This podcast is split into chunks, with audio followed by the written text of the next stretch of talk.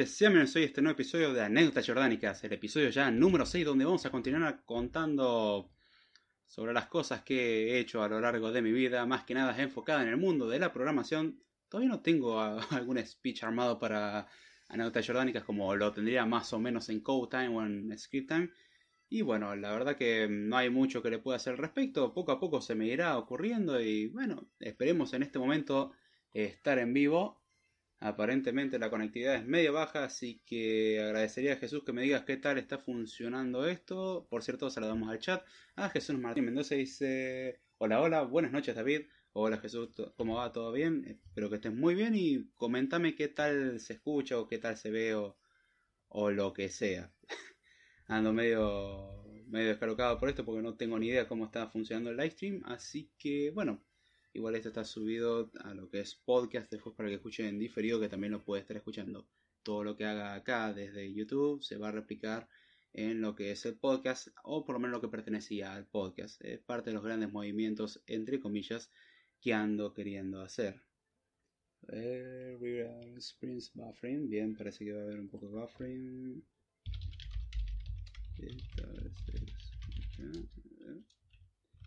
Parece que la conectividad no, va del todo bien ahora, medio baja la conectividad. Eh, no hay mucho que le pueda hacer al respecto. Dice audio bien, aunque parece que la voz anda un poco baja. Ah, otra vez eso. Ahí lo, ahí lo corrijo, ahí lo corrijo. Vamos a subir un poco por acá. Ahí vamos a ir a la configuración de audio. Mire. Ahí está. Sonido. Eh, le vamos a subir un poco así. Ahí se tendría que estar escuchando un poco mejor. Y voy a sacar un poco más el micrófono. Ahí se tendría que escuchar un poquitito más alto. Decime qué tal se escucha Jesús. A ver. Dice la calidad se ve bien. Solo sería la voz. A ver, decime ahora si cambió un poco. Sí, acá la conectividad anda medio lenta, por eso te digo, puede andar variando. Bueno, no sé si le cambié una configuración mal sin querer, así que también tendría que andar viendo eso. Pero bueno, a espera de esa respuesta, vamos a comenzar con el episodio de hoy de Anécdotas Jordánicas. Este es un episodio que ya lo vengo debiendo hace tiempo, nunca lo planteé como un episodio como tal, pero me habían hecho la pregunta en la prueba de YouTube, que fue, si no me equivoco, la semana pasada, el día jueves o el viernes. Trato de recordar cuándo fue que me empezó a andar bien internet y cuándo no. Pero bueno, la pregunta que me habían planteado era justamente cómo empezaste con el podcast o el proyecto, y esto creo que ya lo respondido vagamente a lo largo de los múltiples podcasts que he hecho, aunque puede que esté confundiendo algunos momentos con, no sé, cosas a las que tengo costumbre yo hablar por ahí por interno y no tanto a transmitirlo en vivo. Pero bueno, vamos a hablar un poco de, cómo comenzó el proyecto, cuál fue la idea, cuál, qué, es lo que le dio origen a, a esta monstruosidad, a esta aberración, a esta cosa tan hermosa, como lo quieran llamar. Así que bien, vamos a contar un poco de anécdotas, tratando de no redundar en lo que conté, pero como la historia es la misma, no puedo cambiar mucho y voy a ser redundante al fin. A ver, dice... Ya, muy bien. Le subió la voz perfecto. Bien, bien, me alegro. Que así sea. Eh, a ver si puedo pop-up chat. Bien, ahí tengo el pop-up con el, el, chat visible. Ah, mira, acabo de descubrir algunos comandos curiosos que puedo tener en, en YouTube. Ah, cosas que va aprendiendo uno en vivo. Pero bueno, vamos a contar la anécdota como tal. En sí, eh, ¿cómo comenzó el proyecto? Todo comenzó básicamente hace muchos años, yo hace por lo menos, déjenme hacer la cuenta, hace cinco, unos 6 años atrás, 6, 7 años atrás, comencé a escuchar podcasts, aunque el podcast lo transmitían por YouTube, era algo muy curioso, que después se mudaron a la plataforma de Spreaker. Yo escuchaba podcast, qué sé yo. Eh, hablan sobre tecnología. De hecho, luego de eso nació también lo que es desde la barra Abel. Eh, Damián formó lo que es el podcast de la barra Abel. Tiempo ya después. No podría precisar la cantidad de años. Yo me acuerdo yo ya estaba en la universidad y escuchaba el podcast de la barra Abel a la mañana. Él lo transmitía, si no me equivoco, a la medianoche en vivo. Al principio no era en vivo, pero después empezó a ser en vivo y yo como no podía estar siempre debido a la universidad, eh, lo escuchaba en diferido a la mañana, me venía bien como una muy buena compañía de desayuno. Al que se pregunta qué es desde la barra Bell, desde la barra Bell es un podcast que sigue existiendo y eso me alegra mucho. Un podcast donde se habla de noticias de tecnología más que nada, más que nada, pero la premisa en sí, como lo indica su nombre, desde la barra. ¿Qué significa la barra? Bueno, hay una barra en donde se juntan un grupo de amigos. Eh, que somos un grupo de amigos charlando sobre un tema en particular. Como si se estuviese en una barra. ¿Y cómo es estar en una barra? Básicamente ser algo informal, algo mucho más relajado que lo que sería uno mismo eh, presentando noticias, que hay podcasts que son tan profesionales que cuesta distinguir entre un podcast y una estación de radio. Es lindo tener calidad, pero por ahí el toque que tiene la informalidad me gusta mucho y eso es algo que por ahí se me pasa de rosca ponerlo en los podcasts.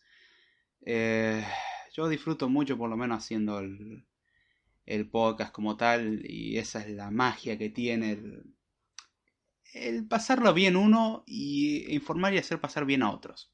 Entonces el podcast era desde la Barrabel y hubo un tiempo en que se había formado una sección, el podcast va pasando por muchas etapas, se va incorporando gente, va saliendo gente, es un cambio constante como todo en la vida. Y hubo una, una etapa, por lo menos del podcast, en la que se entrevistaba a muchas personas, eran charlas amenas, se llamaba la sección, muy linda, por cierto, la sección. Dice, ¿hay alguna promoción hoy en la barra? Sí, pagan eh, la promo 3x1, pagan 3 y entra solo uno. Creo que originalmente no me acuerdo si era la 2 por 1 o era la 3 por 1 ya no sé cuál, cuál le empecé a meter rosca yo y cuál era la que originalmente decía Damián. Por cierto, Damián es el propietario del podcast de la barra B. Bueno, la cuestión es que había una sección llamada eh, charlas amenas y su característica principal era ser una charla amena. ¿Cómo es esto? Básicamente, en vez de considerar algo como una entrevista, algo muy formal, estructurado, y que muchas veces las entrevistas ya están prearmadas, en el sentido que se le da al entrevistado las preguntas, no siempre es así obviamente, pero es un tono mucho más formal. No tengo nada contra la formalidad, pero estamos hablando de que tenemos un proyecto que fue concebido como algo más informal, algo más relajado. Lo cual he visto muchas quejas al respecto de cómo puede ser que sea tan informal o la gente no está informada porque esto no es algo serio. Ahí voy a tener que apelar a lo que dijo Damián y eso tengo que darle completamente la razón. El podcast es serio, no es solemne. O sea, el podcast es serio porque trata un tema con seriedad, pero ser serio no implica no reírse sobre las cosas, no entretenerse. Ser serio no implica eh, vender el alma, básicamente, o quitarse el alma del cuerpo y convertirse en un robot totalmente inexpresivo. Y bueno, la cuestión es que comenzamos con... Va, perdón, comenzamos. Me meto donde lo estoy. Él comenzó con esas secciones y entrevistó a distintas personas, algunos oyentes, algunos profesionales, hubo de todo un poco. Y hubo uno en particular que fue, algunos dirían azares del destino, otros dirían gracias a Dios, yo considero gracias a Dios por lo menos. Fue uno en que invitaron a un desarrollador de software, Rubén Castillo, creo que el Twitter es arroba jrubenoide, ahí se los confirmaría. Ahí me fijo, no quiero mentirles. Él es un desarrollador de software, sigue ejerciendo como tal. Por lo menos la última vez que hablé con él seguía ejerciendo. Rubenoide. A ver. Sí, arroba jrubenoide. Ahí lo escribo en el chat. jrubenoide. Búsquenlo en Twitter. Él es un desarrollador de software y lo estaban entrevistando. Ya digo, son entrevistas que eran más bien una conversación entre dos conocidos o dos amigos, no, dependiendo cómo uno lo quiera ver, hay, hay gente que es un poco más cerrada que otra, pero era una charla amena justamente. Y bueno, mm, yo estudiando la carrera de licenciatura en ciencia de la computación, como sabrán, debido a que lo pongo en muchos lugares, lo menciono varias veces, y si ven algo de lo que hago yo, por ejemplo los cursos en Udemy o Udemy, como quieran llamar, o los podcasts y eso, lo menciono yo estaba estudiando y sigo estudiando licenciatura en ciencia de la computación, donde entre las tantas cosas que aprendemos es a programar. Lo cual no implica en ningún momento aprender un lenguaje de programación. Ya lo expliqué muchas veces eso, pero parece que nadie le entra en la cabeza. Em, y él hablaba bajo su experiencia luego de varios años de desarrollo. Y es donde dije, momento, esto está interesante. Y la idea también era de que el chat, además de las personas que estaban en él en vivo, es decir, la, estaba Damián junto a otras personas más que estaban en el en vivo, eh, hacerle preguntas a Rubén en este caso, a Castillo, y em, permitir al chat justamente interactuar, en el sentido de poder hacer preguntas eh, justamente al entrevistado. Ahora voy a leer un comentario. Tenemos un delay en los comentarios David. Eh, cerca de un minuto desde que uno lo pone hasta que llega. Cuando se usan las demás personas, eh, sepan que es normal, ¿no? Eh, no, es, no es normal del todo. espero que se normalice, es una cuestión de internet, tengo que hacer algunas pruebas y seguir mejorando la, la cuestión ahora mm, empieza a ser buffering por ahí. Si recargas el video cada tanto, se va a adelantar un par de segundos por cuestiones de que hace buffering en base a que la conexión es lenta. Esa es la razón, Jesús. Muy bien, prosiguiendo con la, anécdota. La cuestión es que le estaban haciendo una entrevista y yo planteé una, entrevista, una pregunta un tanto tramposa. No sabía si iba a tener respuesta hacia la pregunta por el hecho mismo de que a mí me costaba responder esa misma pregunta, la preguntaba bajo mi curiosidad y quería ver si un profesional conocía sobre el tema o no. Y no es para culparlo de ignorante ni, ni de saberlo todo, no vamos para ninguno de los dos extremos.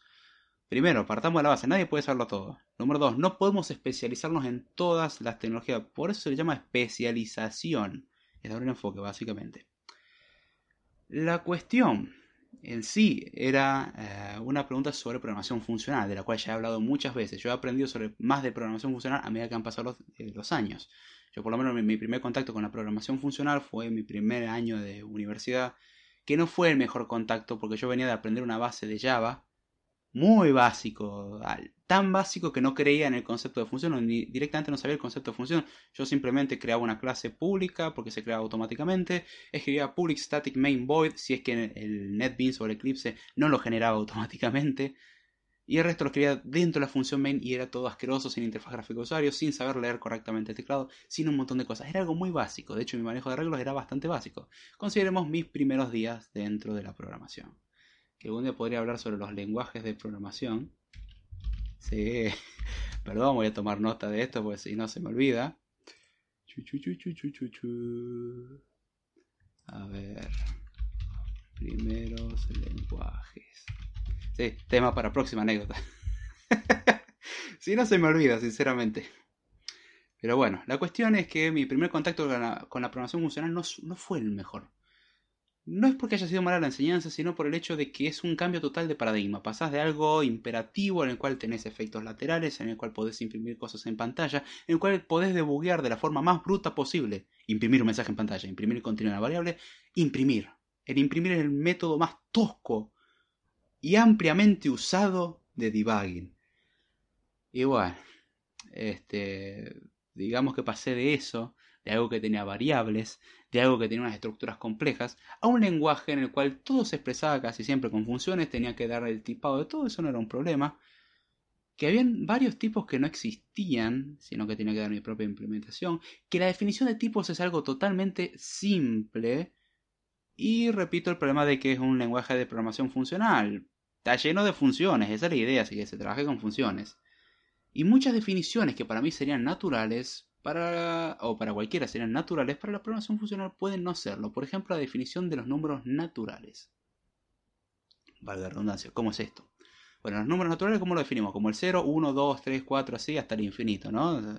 Son los números enteros positivos, perdón.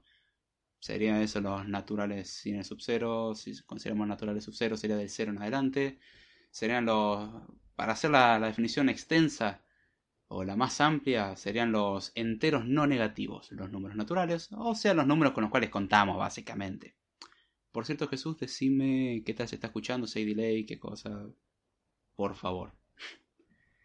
Eh, bueno, cuestión de que la definición de naturales en lenguajes de programación imperativos son simples. Ahora bien, cuando nosotros trabajamos en lenguajes de programación... A ver var curso de tipo string es igual a curso suite. ah, eso es tan hermoso, Jesús. Eso es algo muy lindo que, que puedes hacer eh, en lenguaje como Swift y en Haskell no puedes hacerlo tan fácil.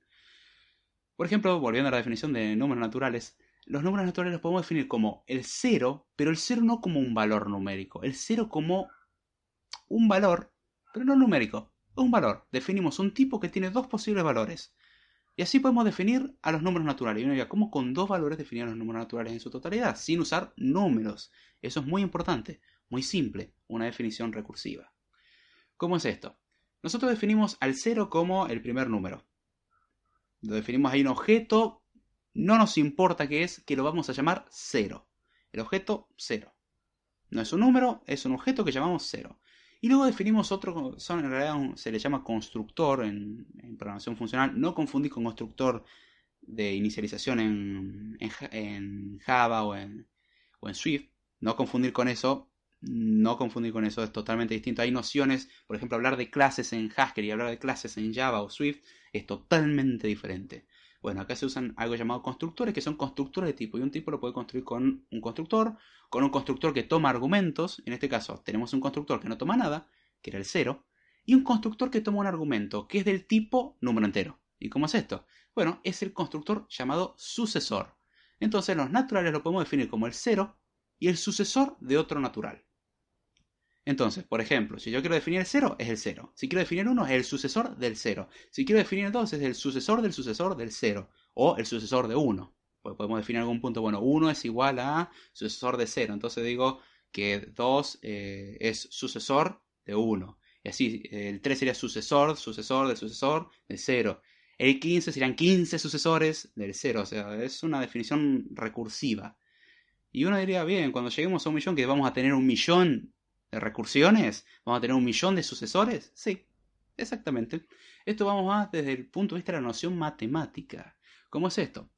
En matemática tenemos nociones así, está el principio del buen orden, al cual podemos definir de que todo tiene un primer elemento y, y hay un sucesor. En base a eso también podemos establecer el principio de inducción matemática, en el cual probamos algo para el caso base, es decir, el cero en el caso de los naturales, y luego probamos, suponiendo un caso n, hay que demostrar que vale el caso n más 1. Es una forma de mostrar teoremas que tenemos, que es por el método de inducción matemática. Un método hermoso, funcional, bastante bonito, relativamente simple y poderoso.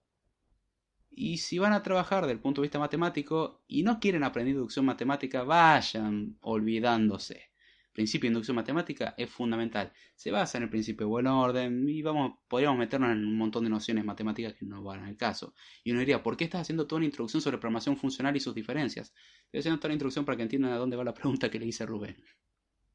Para que noten toda la diferencia. A ver, voy a leer el comentario. Dice, vamos de maravilla, se escucha y se ve muy bien aquí haciendo promoción de tu curso. Qué bueno, che, gracias. Eh, cuenta con mi comentario si hay alguna falla en vivo, cualquier tipo, cualquier cosita. Si no, mm, si el en vivo se cae o lo que sea, avísame por Twitter o lo que sea, por mensaje de Twitter o algo así, para tener la retroalimentación. Y muchas gracias, Jesús, por estar siempre acá dando una mano. Ya te debo muchas, che. Muchísimas gracias. Ah, Dios, qué calor que hace. Pero bien, ya vimos cómo podemos definir los números naturales y es una definición no trivial para uno. Uno diría, bueno, ahora quiero imprimir el número 15. ¿Cómo puedo saber qué es el número 15? No hay forma. Si vos pones una variable, mal dicho, porque en Haskell no existen variables, existen solo constantes, está bien. Si yo creo una constante que quiero guardar 15 con mi definición de naturales que acabo de dar, porque en Haskell no están definidos los naturales, están definidos los enteros, eso sí, pero los naturales no, los puedes definir tranquilamente. Pero si yo quiero definir, por ejemplo, el 15, tendría que escribir el sucesor del sucesor del sucesor, así sucesivamente, hasta llegar a 15 sucesiones del 0. Muy bien. ¿Cómo imprimimos ese valor en pantalla? Bueno, Haskell no es que no tenga función de imprimir, hay una forma de imprimir que es mediante mónada, ya que el imprimir tiene efectos laterales, mostrar algo en pantalla. Eh, ese es un efecto lateral. Y la cuestión es que mónadas es un recurso de abstracción muy poderoso, pero no trivial. Para alguien que no tiene una formación matemática buena, usar mónadas no va a ser necesariamente bueno. ¿Por qué? Porque las mónadas se basan, por ejemplo, en tener tres propiedades. Y si trabajamos en Haskell, una mónada tiene que ser mismo, al mismo tiempo un funtor y un funtor tiene que ser mismo al mismo tiempo un applicative. O sea, tenemos que crear algo que sea applicative, con eso creamos un funtor y con eso hacemos una mónada. Muy bien, toda esa definición. Y las mónadas, por ejemplo, tienen tres propiedades, los applicative tienen dos propiedades, los, eh, perdón, estoy confundiendo operaciones con propiedades. Applicative no sabría decirlo, tiene dos operaciones. Un funtor tiene dos operaciones, no, una operación, pero tiene dos eh, propiedades. Y una mónada tiene dos eh, elementos, operadores, funciones, como lo queramos llamar, y tres propiedades.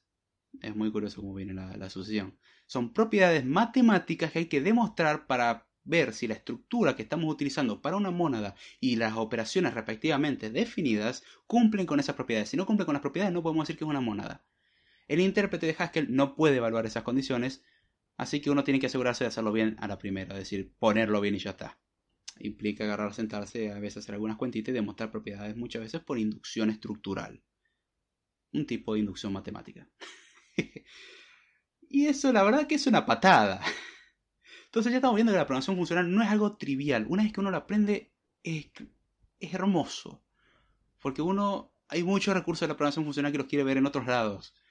Y que Swift, por ejemplo, copió muchas cosas. Yo he escuchado gente decir de que Swift es un lenguaje de programación eh, que se copió de JavaScript. Discúlpeme por su ignorancia, pero se copió más de Haskell que de JavaScript. JavaScript tiene componentes funcionales, pero no es del todo funcional. Mientras tanto, Haskell es un lenguaje de programación puro, puramente puro, porque es un lenguaje de programación funcional puro. O sea, no tenemos efectos laterales y todo eso. ¿Y cómo obtener los efectos laterales? Con mónadas. Entonces teníamos todo eso y el principio con Haskell era totalmente horrible. Yo me planteaba en ese tiempo, ¿se usará esto en la vida real? ¿Por qué tengo que aprender esto? Muy bien si yo tengo que hacer sumas, restas, multiplicaciones y divisiones, lo hago como con cualquier otro lenguaje de programación. Y ya está, ¿para qué quiero aprender esto? Con el tiempo le agarré cariño uno se vuelve masoquista y le va agarrando cariño a esas cosas que una vez odió. Parece como esas comedias románticas en las que todo comienza con las dos personas odiándose y... Oh, vaya sorpresa, al final se terminan queriendo, ¿quién lo hubiese dicho? bueno, va con el mismo principio. Pero acá en este caso es la vida real, así que un poco diferente. Uno al principio empieza odiando esas cosas y después como, ay, extraño, por ejemplo, tener la función map es algo hermoso, mientras que en otro lenguaje de programación hay que hacer crear, por ejemplo, una lista, obtener los elementos de la lista. Si, por ejemplo, si trabajamos con Swift, por lo menos podemos iterar de forma agradable. Trabajamos con C, no. Trabajamos con los índices. Con los índices obtenemos un elemento, operamos con el elemento, lo convertimos y lo agregamos a una nueva lista. Y para eso podríamos tener un arreglo que sería la implementación de lista más simple. O si no, tendríamos que crear nuestra propia implementación de lista enlazado a la propia implementación de lista que nosotros querramos y en base a eso vamos a ir incorporando implica un montón de trabajo. Es cierto de que existen muchas librerías, pero no es lo mismo. Haskell, por ejemplo, yo hago map, le paso una función, una lambda expresión, o una función lambda, básicamente una función anónima, como se lo conoce en otros lenguajes de programación, le paso la lista y hace todo. Es hermoso, es una sola línea, es, tiene mucho de syntactic sugar, es decir, azúcar sintáctica, es muy lindo a la vista, parece valle en algunos aspectos, pero ahí es donde está la gracia. Todo esto, ¿para qué? Para darles una idea de qué tan horrible para mí fue al principio la programación funcional y por qué me estaba haciendo el planteo. Muy bien, ¿y esto qué tiene que ver con, con cómo empezaste tu podcast? Bueno, básicamente hice una pregunta muy graciosa en el chat de ese en vivo, que fue una pregunta de Rubén. Eh, el entorno, más o menos así fue, no me acuerdo exactamente, pero era para este lado. Eh, en lo que es el mundo profesional, ¿qué tanto se usa la programación funcional? Y ahora voy a comentar un programita con esos nombres. Primero quiero leer los comentarios. Eh, cuéntame. Eh, ¿Qué? ¿Para la programación hay que ocupar matemáticas? no, yo ya mejor no. broma, broma. eh, sí. Si queremos programar bien, sí.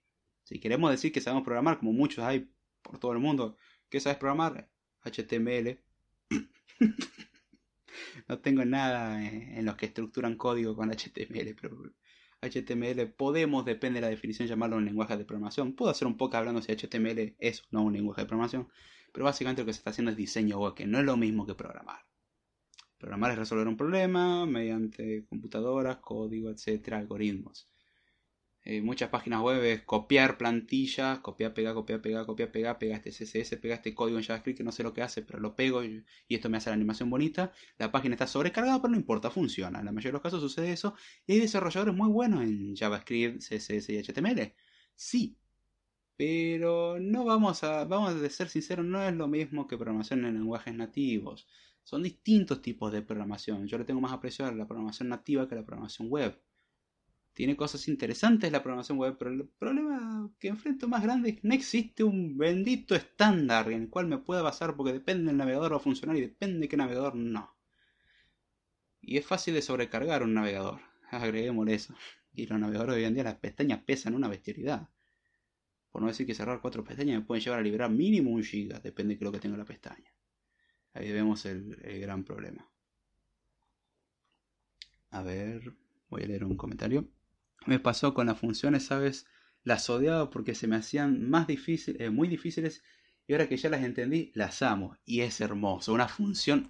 Vos estás planteando la función desde el punto de vista imperativo, que no tiene nada que ver con un imperio, se llama el lenguaje de programación imperativo. Al que no sabe lo que estoy hablando, vaya Code Time los primeros episodios ahí explico medio trabado qué es la programación imperativa, qué es la programación funcional. Y a medida que fui aprendiendo, hice otro podcast de programación funcional. Y puede que haga otros podcasts referentes a esos temas del principio, pero ya con más experiencia. O sea, mi punto de vista luego de ya más tiempo. Sin con ese tiempo no llevaba tanto en la programación y con el tiempo fui aprendiendo un montón. Hacer el podcast me llevó a aprender mucho. Pero bien, todo este concepto complejo de funciones, toda esta idea locada, toda esta locura, todo muy bien y yo hice mi bendita pregunta que tanto se usa la programación funcional en el mundo profesional. El problema que hay dentro de la programación, como muchos ámbitos de la informática, es algo muy simple. Que los nombres pueden variar y se le puede dar el mismo nombre a cosas similares. O mejor dicho, nombres similares a cosas diferentes. Ahí estaría mejor. Porque tenemos tecnologías diferentes, pero tienen nombres similares, entonces uno lo confunde. ¿Y qué es la programación funcional? Y muchos dirían por su nombre, eh, puede ser programación que trabaja con funciones, programación que es funcional en el sentido de que es ágil, que es rápida de hacerse, que cumple muchas funcionalidades. O sea, la transparencia en la palabra no me ayuda en este caso. Es functional programming, si lo buscamos en inglés, sacamos las mismas conclusiones. Hacemos la traducción en español y ¡boom! explotó todo. Esa es la razón por la cual muchos desarrolladores de software, además de por problemas del habla aparentemente, optan por utilizar palabras en inglés, por el mero hecho de que hay terminologías que es mejor no traducirlas, como deadlock, que por alguna razón, no, no tengo nada contra España, pero se le ocurrió la hermosa traducción de abrazo mortal. Decide deadlock, ya está, el recurso se sabe es un deadlock. La no veo la razón por la cual hay que traducir ciertos términos, siendo que los lenguajes de programación son en inglés. Con suerte. por no decir que hay lenguajes de programación basados en otros idiomas. Eso ya depende del diseñador, pero lo veo medio inútil al fin y al cabo tratar de traducir un pequeño grupo de palabras para después terminar diciendo el resto en inglés. Es totalmente innecesario. Si vamos al caso, vemos palabras como software. Software es una palabra que no se ha traducido. ¿Por qué? Porque es una palabra única que se lo utiliza en todos los países. Incluso se intenta hacer de último una transliteración de la palabra por el hecho de que el idioma no lo permite. Por ejemplo, en Japón la palabra software es difícil de pronunciar, por lo cual pueden encontrarse con la tecnología software, que es software. Son, también tiene unas contracciones muy curiosas el idioma, pero eso lo dejamos de lado. Eh, bueno, el problema con hacer la pregunta acá, Rubén, es que puede confundir la tecnología con otras cosas, con estrategias, porque salen siempre patrones y un montón de cosas con nombres muy revolucionarios. Todo el tiempo hay recursos nuevos que salen y dicen que van a inventar la rueda de nuevo y van a solucionar todos los problemas. Y cada patrón nuevo que incorpora muchas veces trae más problemas que soluciones por, en principio, su mala aplicación y en segundo lugar, porque el patrón no está bien pensado. Y eso es un problema con los patrones de diseño. Los patrones de diseño son muy lindos y dicen que resuelven los problemas, aunque un patrón de diseño puede complicar las cosas más que no usar un patrón. Eso va muy en contra de la programación imperativa, los programadores imperativos, por los programadores imperativos que quieren aprender un lenguaje de programación a las ligeras, no aprender en su totalidad cómo funciona. No son todos los casos así, pero bueno y después encontrarse con un montón de problemas por utilizar patrones de diseño que dicen, bueno, este patrón de diseño permite hacer esto, por ejemplo, usar singleton en todos lados. Singleton es un patrón de diseño poderoso, pero hay que saber usarlo con mucho cuidado. Y el problema es que hoy en día la costumbre es aprende, aprende estos 15 patrones de diseños y sé un profesional.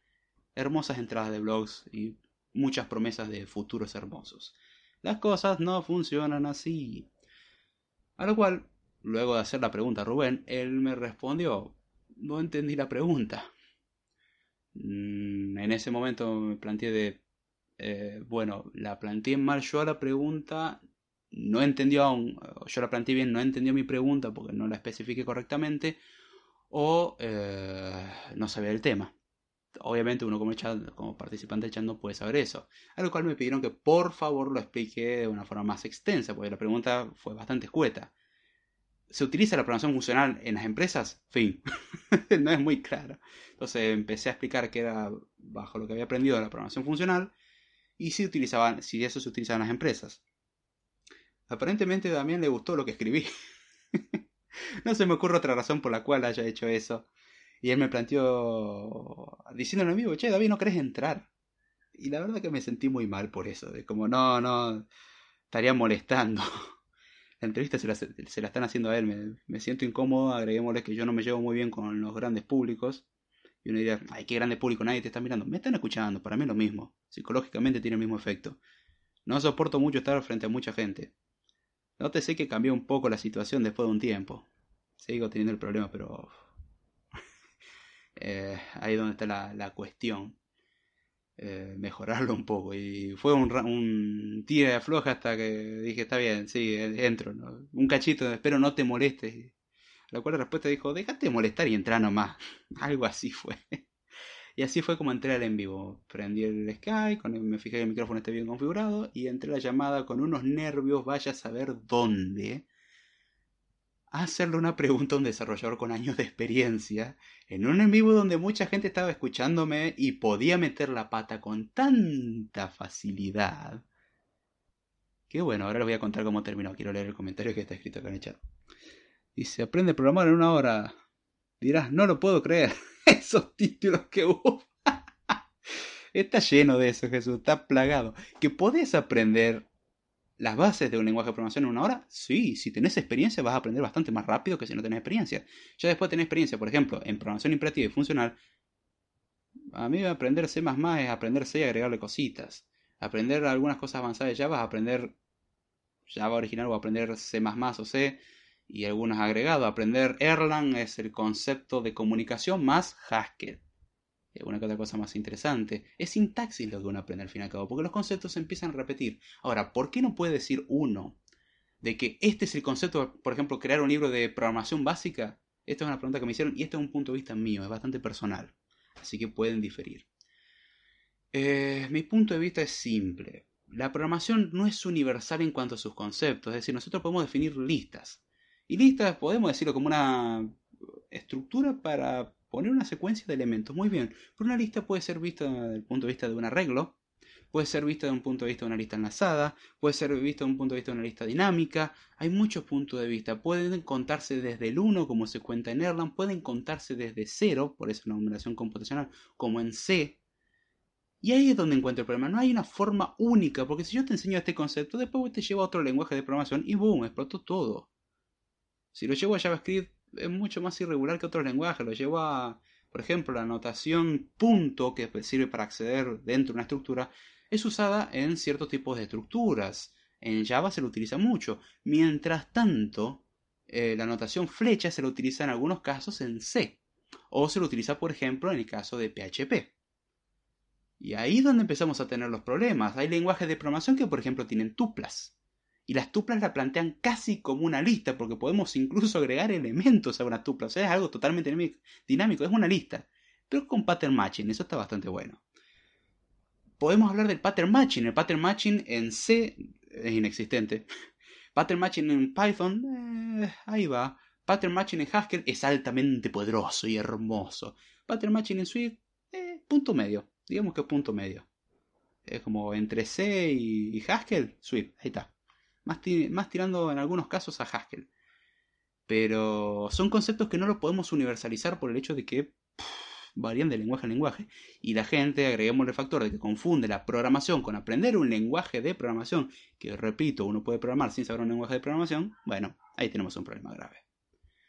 Entonces, por eso no, no hay una forma de estandarizar los conocimientos, porque no hay un estándar, hay muchos lenguajes de programación y cada vez hay más. Se empiezan a estandarizar un poco qué se usa y qué no, pero bueno. Leer los comentarios y voy a seguir con la anécdota. A mí me pasó. Eh, ¿Recuerdas cuál fue la pregunta que le hiciste al desarrollador postdata? Se sigue escuchando muy bien y se sigue viendo genial. Perfecto. La pregunta fue básicamente si se usa la programación funcional en entornos eh, empresariales. Es decir, si las empresas a la hora de desarrollar un software utilizan programación funcional o básicamente estoy aprendiendo programación funcional de forma totalmente innecesaria. años después me respondí la pregunta a mí mismo. Sí, aprendiendo, estudiando más, me respondí la pregunta a mí mismo. Dígase, tuve que aprender bastante inglés para hacerlo. Eh, porque la mayoría de los libros están escritos en inglés, no puedo hacer mucho al respecto. Si me pagaran por traducirlo, sería hermoso. Pero no, por ahora es aguantátela, come inglés y viva Duolingo, no me importa nada. La cuestión es que entré, le hice la pregunta, o sea, la planteé como qué es la programación funcional, qué era lo que me habían enseñado, si eso se usaba. Y él me dijo, te soy sincero, yo eso nunca lo aprendí. Y eso es algo que agradezco mucho, porque también está la mala costumbre de, siempre dar una respuesta y querer responder a todo. hay veces que uno no sabe. Y nada mejor que demostrar humildad y cuando uno no sabe, porque es imposible saberlo todo, decir, sinceramente no sé. Es como pedirle a un médico que sepa cómo hacer una neurocirugía cuando es un cardiólogo. Está muy bien, va a tener conceptos básicos como cómo se mantiene la vida, más o menos todo muy bien, pero el tipo está especializado en corazones, no en cerebros. Y eso es un problemita. Entonces, en el desarrollo de software pasa lo mismo. Yo me puedo enfocar en el desarrollo web, en desarrollo de aplicaciones mixtas, en el desarrollo de aplicaciones nativas, en desarrollo de aplicaciones híbridas, en el desarrollo de aplicaciones de tal sentido, desarrollo de algoritmos, desarrollo teórico. Hay muchos campos donde uno puede meterse. Entonces, no hay una forma de generalizar. Y suelen decir que mucho abarca, poco aprieta. Sí y no. Eh, en la programación varía. Puedes aprender algo en profundidad y manejarlo muy bien y abarcar muchas cosas. Pero cuanto menos abarcas, te puedes especializar mucho más. Que eso es bueno. O sea, la implicancia va más para un lado que para el otro. O sea, es bueno especializarse. De ahí más, todo lo que aprendas viene bien. Ahora, si vos aprendes todo un poquito, un poquito, un poquito, un poquito, un poquito, sí te va a ir muy mal porque te vas a convertir esclavo de todos los lenguajes de programación en vez de que el lenguaje de programación sirva a lo que vos querés programar. Entonces le planteé la pregunta y él me dijo, no la sé. Sinceramente no sé. Y me pidió si por favor le podía explicar bajo mis conceptos cómo era la programación funcional, sus ventajas, desventajas, lo que conocía básicamente, mi punto de vista, o sea que se lo planteé. Todo arrancó yo haciendo la pregunta y él terminó haciéndome una pregunta a mí. Entonces dije, sí, no tengo problema, espero que no le moleste a Damián ni al resto. Y dijo, no, no, no, vos seguís, vos, vos hablás, yo no entiendo nada de lo que estás diciendo, pero vos hablás. Entonces empezamos a conversar, porque fue básicamente lo que se convirtió ese podcast, en una conversación, éramos Rubén, yo, cada tanto alguno que otro eh, interviniendo y me sentí muy mal luego el podcast por eso. Porque entre los dos usurpamos todo el tiempo de hablar más que... Él no tiene tanto la culpa porque él era limitado, se supone que tenía que hablar. Yo era como un intruso en ese momento, a pesar de que no me lo achacaron como tal. De hecho, varias veces le dije a Damián, eh, por favor, callame cuando veas necesario, disculpame por haber robado tanto tiempo el micrófono. Y él me dijo, no, no, no, ustedes sigan ustedes sigan. Su conversación está muy bien. Entiendo la mitad, pero ustedes sigan. Y ahí es donde está la, la cuestión. Comenzamos una conversación y estuvimos un rato largo, por lo menos una media hora hablando sobre temas de programación. Sí, una charla totalmente nerd, una charla totalmente geek, como la quieren llamar. Si quieren sonar mal, díganlo nerd. Si quieren sonar más eh, no, cultos no, más... Eh, más agradable ante las masas es Geek. A ver, voy a ver quién entró. Tenemos acá a Redmad que se hace presente en el chat que dice: Buenas, estoy tarde, pero estoy. Qué grande, che. No te haga problemas, agradece mucho que pases por acá el chat. Decime qué tal se ve y qué tal se escucha. Tengo acá a Jesús dándome retroalimentación, pero cuanto más retroalimentación mejor. Y bueno, espero que disfrutes de este podcast, video de YouTube, anécdotas, etc. sí, es una mezcla rara. Pero bien, la idea de este en vivo es comentar el, cómo comenzó el podcast de Code Después volví a escuchar la parte del principio, pero seguimos hasta acá. Un resumen rápido. Entré en un podcast, había un desarrollador, le están haciendo preguntas.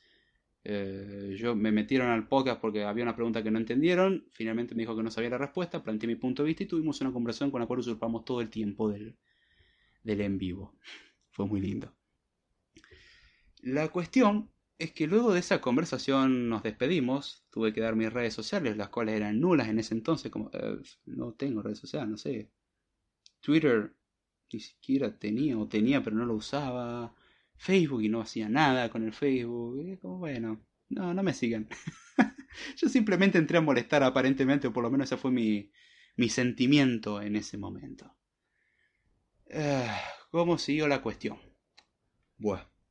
La cosa fue de que terminó el podcast y algo que pasa por lo menos en el podcast de la Barra y algo que me gustó mucho siempre, es que terminando el podcast no te cortan. Sea, yo me quedé igual en silencio esperando a que me echen o me corten o lo que sea. Era una llamada grupal en Skype, por la cual están haciendo el, el en vivo. Y yo me quedé callado, esperando a, no sé, que me corten y terminó el podcast y váyanse todo a volar. es la costumbre que tiene uno porque uno no espera de que después de un en vivo la gente se quede hablando. Generalmente uno espera el en vivo, se terminó, listo, cada uno se va para su casa y no, no nos volvemos a ver hasta la semana que viene. Si es que nos vemos la semana que viene. Y la cuestión fue que no. Eh, dice, bueno, ya estamos fuera del aire. ¿Qué tal la pasaron muchachos? Y yo como, bueno, la verdad estuvo lindo. Hicieron algunas preguntas a Rubén, me hicieron un par de preguntas a mí. Entre las preguntas que me hicieron a mí fue, ¿qué tal la pasaste? Estuvo muy lindo, la verdad que estuvo muy bueno, gracias por pasar. A lo cual tuve que, decir, no, gracias a ustedes por dejarme pasar y disculpen por haber usado el micrófono. Varias veces me retaron diciendo, no, deja de decir eso que estuvo muy bueno. yo dije, bueno, si vos decís, supongo. Para mí habrá sido para la mayoría una conversación aburrida. Para mí fue totalmente interesante porque estaba hablando con alguien que ya era experto en programación. ¡Ay, da, decime más! Eh, era como niño chiquito en, en dulcería o en juguetería, como, ¡ay, quiero más!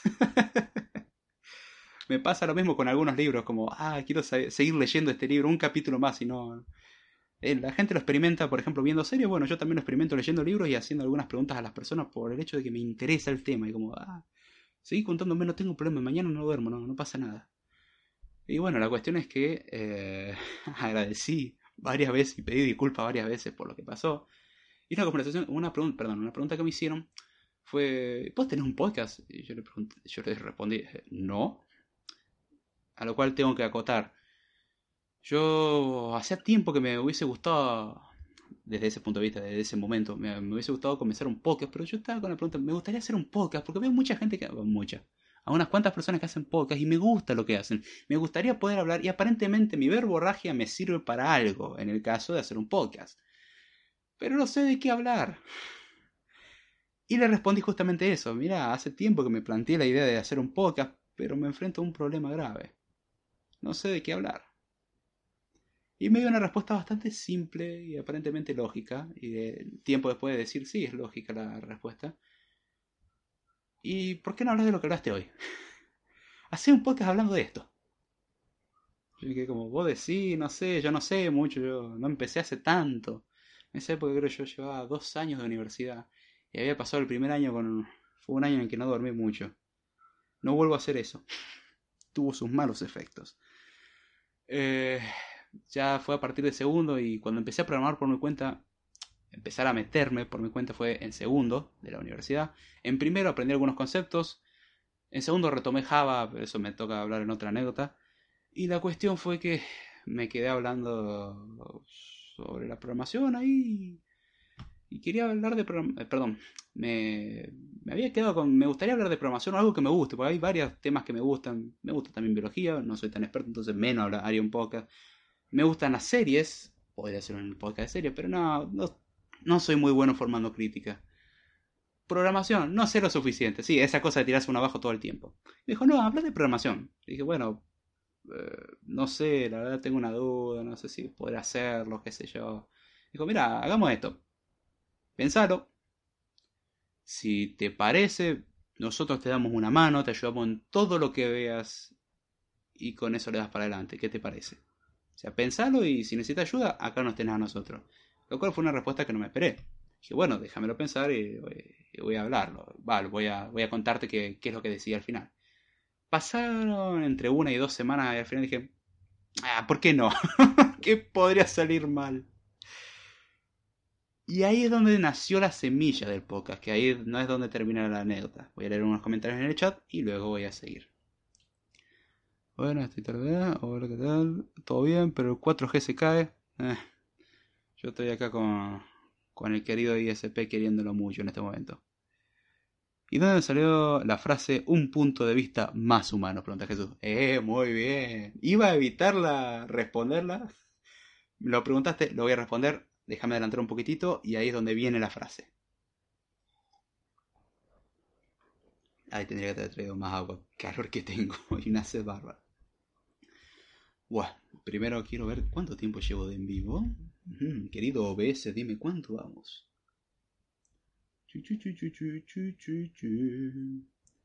Oh, 47 minutos, bien, ya, ya me pasé de roja con lo que sería un podcast normal.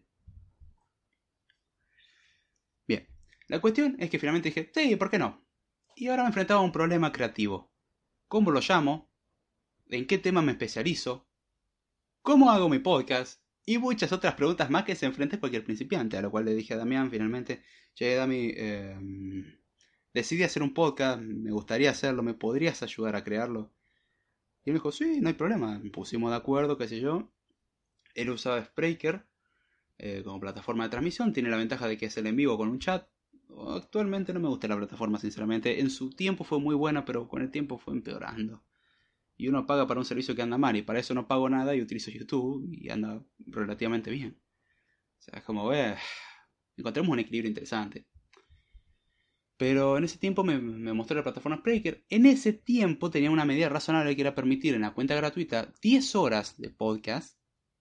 Y en la cuenta gratuita podías hacer podcast de media hora. Entonces podías hablar durante media hora, hacer en vivo de media hora. 10 horas era la cantidad total de almacenamiento y pasado una grabación de un en vivo tenías que esperar creo que una hora para poder hacer el siguiente. La cuestión es que para el principio, como no tenía nada preparado, me venía muy bien el plan gratuito. Después lo cambiaron a 15 minutos por en vivo. Eh, gratuito, 15 minutos por en vivo. Y no sé si siguen siendo 10 horas o pasaron a 5 horas de almacenamiento. Lo cual me parece una burla. En media hora puedes plantear un punto. En 15 minutos no puedes desarrollar mucho. Y enfrenté el problema de que en media hora no podía profundizar todo lo que quería. Pero eso pasó después. Él me explicó cómo transmitir en vivo. Empecé a configurar la consola de, de Spreaker. Primero descargué la, aplicación, el programa que funciona con el querido Java. Ese lenguaje de programación amado por todos con esa máquina virtual que nadie quiere instalar. Sí.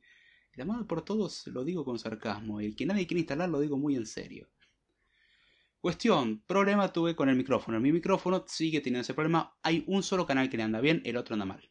El otro se escucha muy, muy bajo, casi nulo. Mientras que el otro canal eh, se escucha relativamente bien. Tiene un pequeño ruido blanco que genera un, un ruido de ambiente, un, como si fuese aire, no, no es eso. Es un micrófono USB, no puedo hacer mucho, me salió relativamente barato. Mil pesos en su tiempo, hoy en día está más caro. Eh, pero es conocido como uno de los mejores micrófonos de menos de 50 dólares que te podés comprar hoy en día.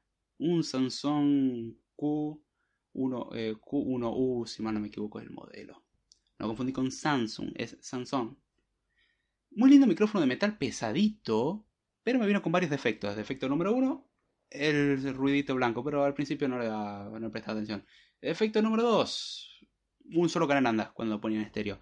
Efecto número 3, defecto, perdón, número 3, el cable tiene el conector, nunca me acuerdo el nombre, el conector eh, USB de impresora, el cuadradito, no me acuerdo, sinceramente, sepan disculpar.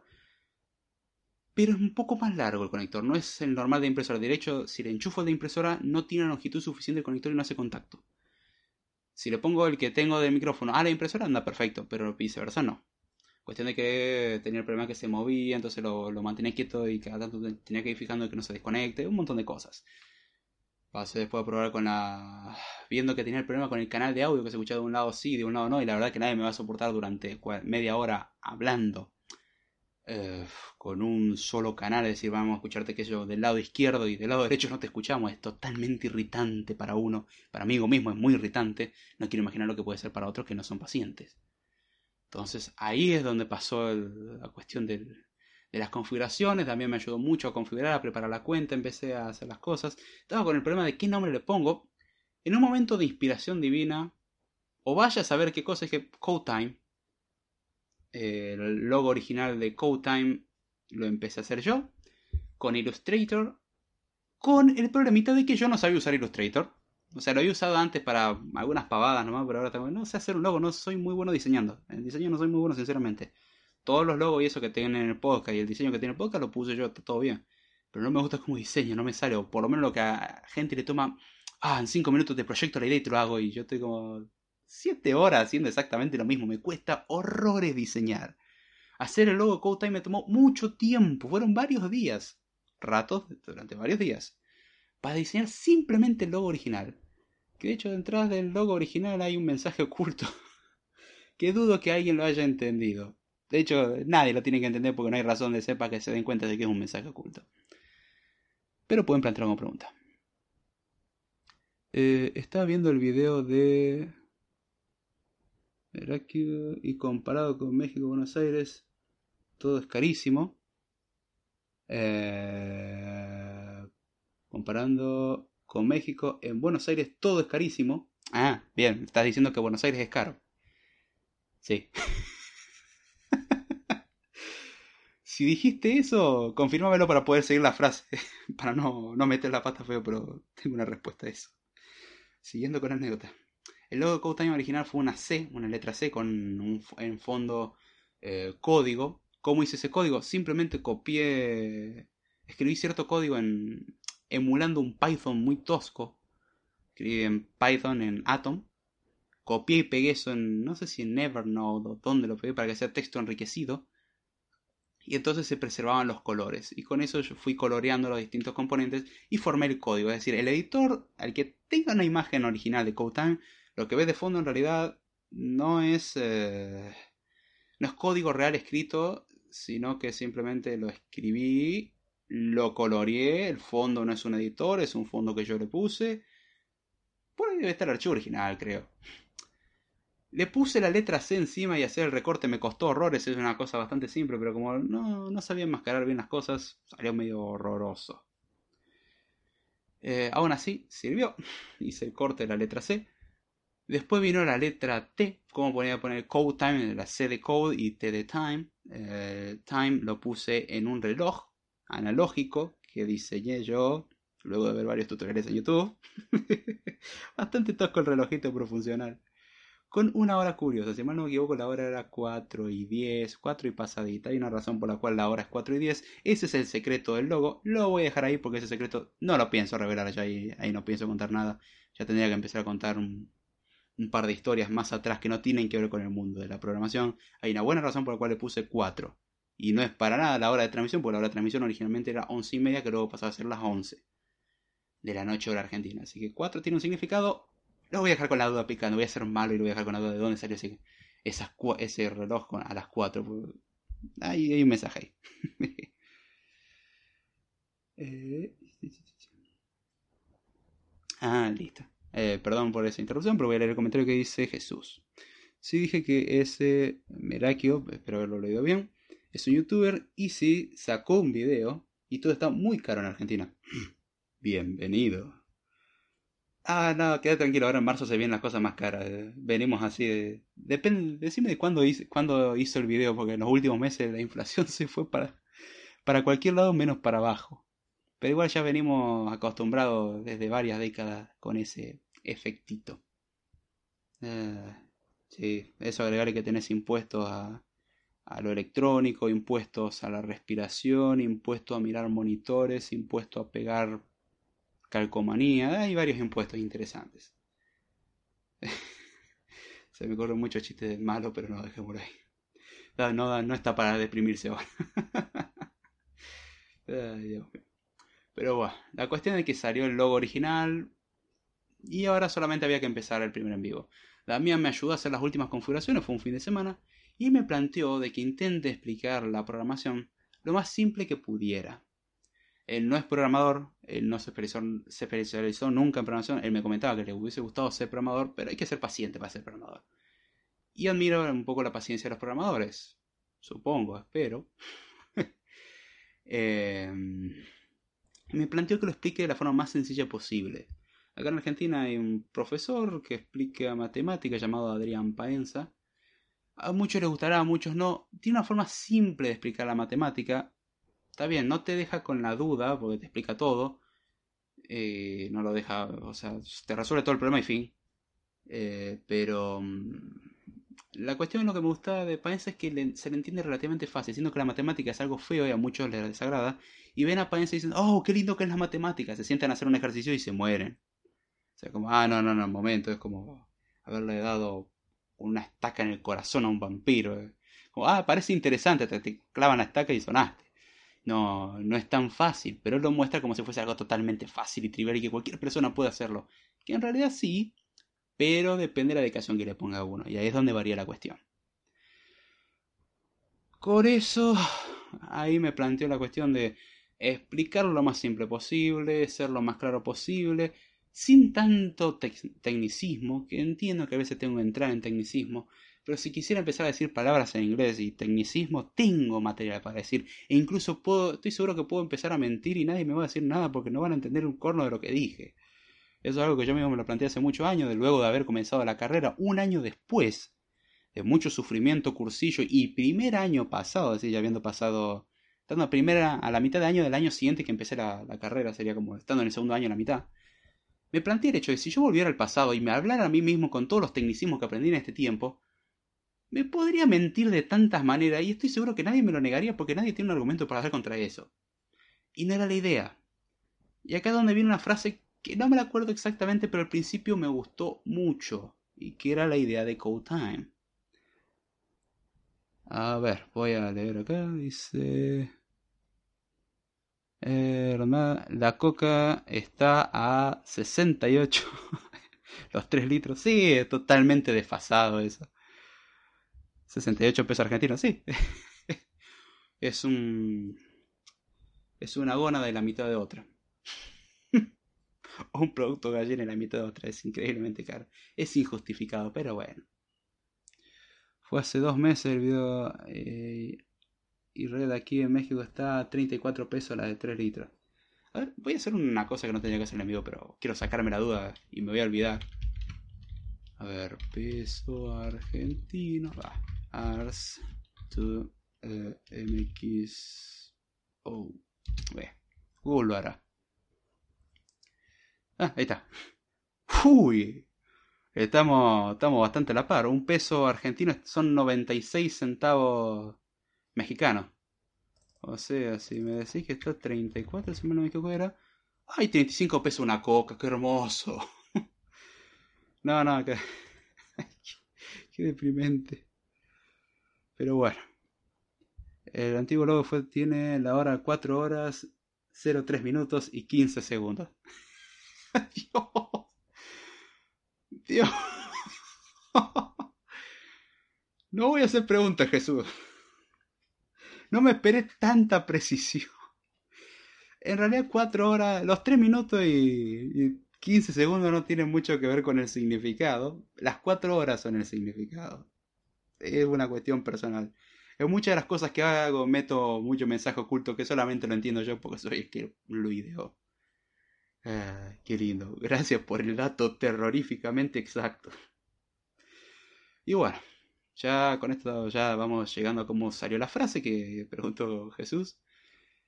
Y hay un... Justamente lo que plantea también es una de las frases que hay dentro de la programación. Hay dos formas de demostrar que un programa no tiene errores.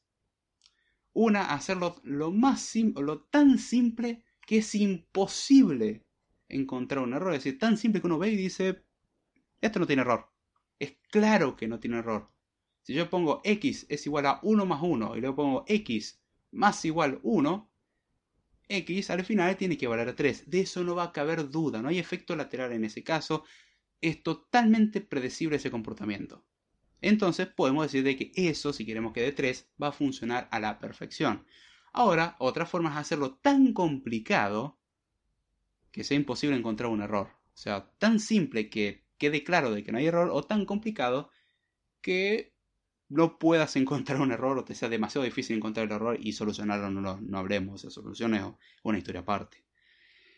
La cuestión, yo me tiré por la primera, que era lo que me había recomendado y era lo correcto. Yo hablar con tecnicismo no traigo a nadie. Tampoco haya traído tanta gente, pero la idea es compartir el conocimiento y justamente me lo planteó que lo trate de explicar como parece, que lo explique lo más simple, algo para seres humanos, o algo así fue lo que me había dicho él. No me acuerdo la frase original, la fui modificando porque no fue una frase estática que esta va a ser mi frase. Me di cuenta que era una frase cuando me dijeron que la decía muchas veces. Entonces dije, bueno, ya fue mi frase. Entonces era hablar sobre la programación como para seres humanos, o simple como para humanos, algo así. Entonces empecé a hacer los primeros en vivos, que el primero es totalmente memorable, es imposible describir el, susto que tenía en ese momento. Ay, los nervios de ese momento fueron alucinantes. La capacidad de quedarme en blanco que tuve durante los siguientes podcasts también, y cada tanto me pasó, pero no tanto como en ese primer episodio, es memorable y es un recuerdo constante de cómo fui. y cómo cambió la cosa, cómo progresó. Y la frase fue repetida muchas veces y cada vez se repetía obviamente diferente, como no era una frase establecida, era una frase que se iba modificando y era más o menos lo que me iba acordando. Hasta que me dijeron, o mencionaron por lo menos, que decía esa frase muchas veces, como, ¿cómo es que decís de tu podcast de que un podcast con la programación más humana o algo así? Y yo dije, ah, un momento. De la nada salió un eslogan, por decirlo así, y sí. De ahí fui modificándolo hasta que me sentí cómodo y lo repetí con sus pequeñas variaciones, pero prácticamente quedó eso, que es hablar de la programación o Code Time, donde hablamos de la programación desde un punto de vista un poco más humano. ¿Por qué? Porque la programación es algo de máquinas, es algo totalmente em, robótico, si lo queremos ver así, algo de inteligencias artificiales, cosas raras y difíciles de entender, que la mayoría de la gente va a decir programación, no, eso para gente de la NASA, ingenieros. Ah, no voy a entrar en esa discusión de nuevo. hoy en día hay, hay muchos títulos de ingeniero dando vuelta. Apple, perdón, no se me dio tos. Curiosamente se parece el nombre de una empresa que empieza con A y termina con P. Sí, Apple tiene muchos ingenieros, pero parece que no les alcanza. Tener 800 ingenieros en cámara y fallan igual. Es, es alucinante. Pero la programación no lo considera algo para ingenieros. Al principio la, la predicaba, lo hablaba, la programación como algo para cualquiera. Rectifiqué tiempo después, no es para cualquiera. ¿Es algo que cualquiera puede aprender? Sí. O sea, hay una diferencia, no es para todos. Pero que todos lo pueden aprender, sí. El problema es que uno muchas veces no está preparado. Por eso considero que en el futuro la programación, decir que todos van a aprender programación, hay un problema, porque no todo el mundo se lleva bien con la programación. Considerando que también la cabeza de la mayoría de la gente no es lo más extenso que hay. De hecho, la, la raza humana se, se enfrenta cada vez más a la idiotez. Pero a niveles insospechados, ahora voy a leer un meme al respecto, que me parece muy interesante tristemente real al respecto de la programación y la idiotez. Eh, y entonces la idea era justamente darlo simple, para que alguien que no entiende nada diga, entendí al menos la mitad de lo que me está diciendo. Y con lo que entendí, que me llama la atención, voy a empezar a investigar. Y una clave fundamental de la programación es investigar. Y ahí está. Que te pique la curiosidad. Mi objetivo no es enseñarte todo, mi objetivo es... Estoy tuteando, ya increíble el grado de, de informalidad que llegué. Pero mi objetivo no es eh, enseñarlo todo, mi objetivo es dar una base. A partir de esa base, que uno diga, ah, me quedé picado, este tema me interesó, estuvo bueno, quisiera saber más. Investigo. Llegamos al punto de este, hasta que incluso la misma Wikipedia es una buena fuente. Wikipedia en inglés, en español es bastante escueta, pero Wikipedia en inglés es muy completa. De hecho, hay varios podcasts que basé parte del contenido en cosas de Wikipedia. Porque el contenido de Wikipedia después vas a la bibliografía o a las referencias y ves dónde sale. ¿Y eso es malo? No, al contrario, muchas veces me he visto obligado a ir a buscar Wikipedia porque no sabía del tema y a partir de ahí empezar a investigar en más lugares, obviamente, e ir a Stack Overflow y cosas así. Y justamente ese era mi objetivo, el explicar las cosas lo más simple posible para que alguien diga, lo entendí en parte al menos, si es que no lo entendí en su totalidad, y a partir de ahí empiezo a investigar yo, y ese era mi objetivo. Ya con que, y como dije muchas veces, con que uno, con que uno lo haya entendido y a uno le haya gustado y haya aprendido algo, uno, ya está, mi objetivo se cumplió. Mi objetivo es que al menos una persona aprenda algo nuevo y diga, momento, me voy de acá sabiendo algo que no sabía y tengo curiosidad por saber más. Y eso es algo precioso, por lo menos para mí el tener ambición o deseo de conocimiento, una sed de conocimiento, es algo lindo, lo lleva a uno a aprender mucho más, a expandir mucho más, a meterse en campos que ni siquiera los tenía pensado. Yo no sé edición de video, mi edición es bastante escueta, pero he tenido que aprender para hacerlo para YouTube. Y mi objetivo era enseñar. Y bueno, después tuve que aprender a editar. Y era algo que no lo tenía contemplado en un principio. Y al fin y al cabo aprendí a editar eso, a mejorar un poco el audio, a manejar cuestiones de redes sociales y cosas así. El chiste es ese, convertir toda experiencia en algo de lo cual podés aprender. Y el podcast me fue algo muy importante para eso. Muchas cosas las, he aprendido debido a necesidad, desde luego hacer el podcast o para hacer el podcast necesito saber de este tema. Y me empapé del tema cuando yo sabía muy poquito y, me, y expandí el conocimiento y ahora sé mucho más. Y luego el podcast me toca ver ese tema en otros lugares y decir, oh, esto lo, lo aprendí para el podcast, qué bueno. Ahora me resulta mucho más fácil aprender esto. O descubrir una nueva variante que no la había visto. Tema para podcast. Y así, obviamente hay un montón de temas que no planteo en podcast porque a mí me parece muy interesante, pero la gente, si yo le empiezo a hablar de mónadas, es algo muy interesante. Pero a nadie le interesa. Para mí es muy interesante, es muy subjetivo el tema del interés. Pero ese era el objetivo del podcast y así fue como comenzó. Todavía no terminado con la anécdota jordánica, quédense tranquilos. Déjenme ver qué dice acá. En Jujuy, Argentina, la Coca-Cola está a 68. Ah, ¿sos de Jujuy, che? ¡Eh! ¡Del norte! ¡Qué buena onda! No sabía dónde era. A ver, Jesús dice, fue hace como dos meses el video de... Antiguo logo de Code tiene así. Aproximadamente 3 o 4 dólares en Argentina.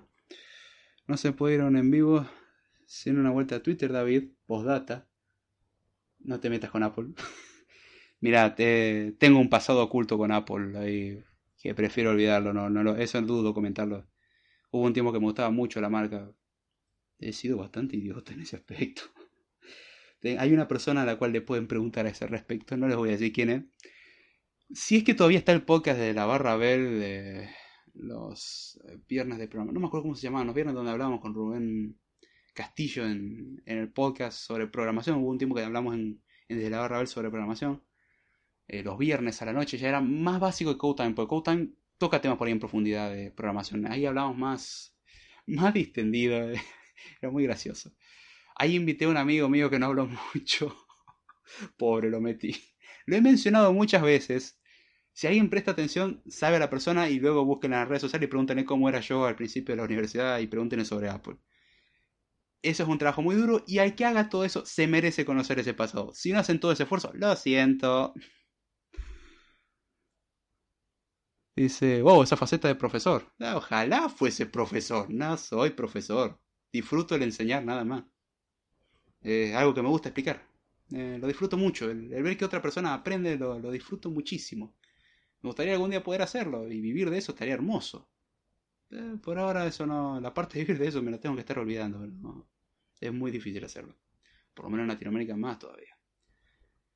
Pero disfruto al hacerlo. Es algo que tanto como la lectura, tanto como la escritura, y sí, tengo una faceta de escritura, no conocida, escribo para banda, pero no, a eso no me refiero con escritura. Tengo varias facetas que no, que no se me conoce. Está la faceta de la biología, que esa ya la saben, la faceta de la serie, que esa más o menos la, he expuesto. Hay varias cosas. Tengo mucho hobby dando vueltas. Algunos que lo he dejado por falta de tiempo. Pero ese fue el origen de, de Code Time. Y voy a ir a Twitter con que ese era el sonido que escuché recién de Twitter del celular.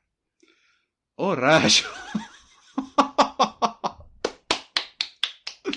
Muy bien, Jesús. Publicó el logo original de Code 4 horas, 3 minutos y 15 segundos.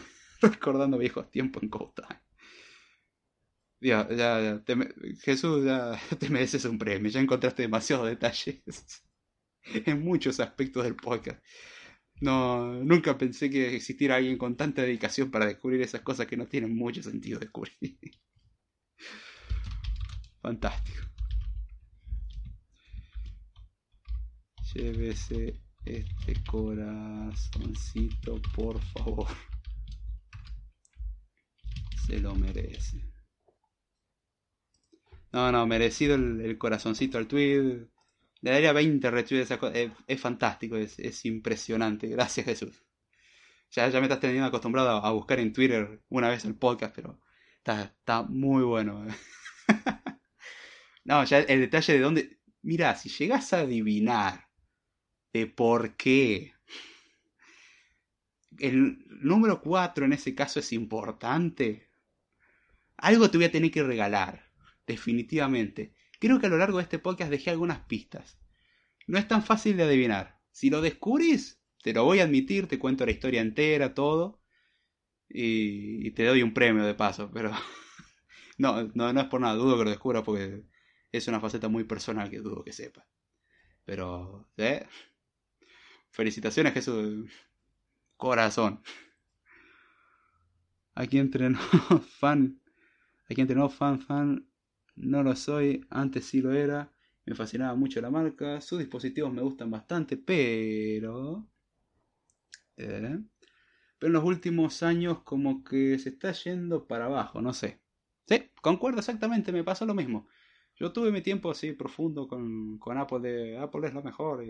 Ya le digo, busquen a esa persona a la cual estoy diciendo, él les va a contar toda la anécdota y, y todo lo que llevó, porque no, no fue una conversación nomás, fueron cosas muy curiosas. Ah, Qué pasado oculto hermoso. El tiempo pre-podcast. Ah, qué hermoso.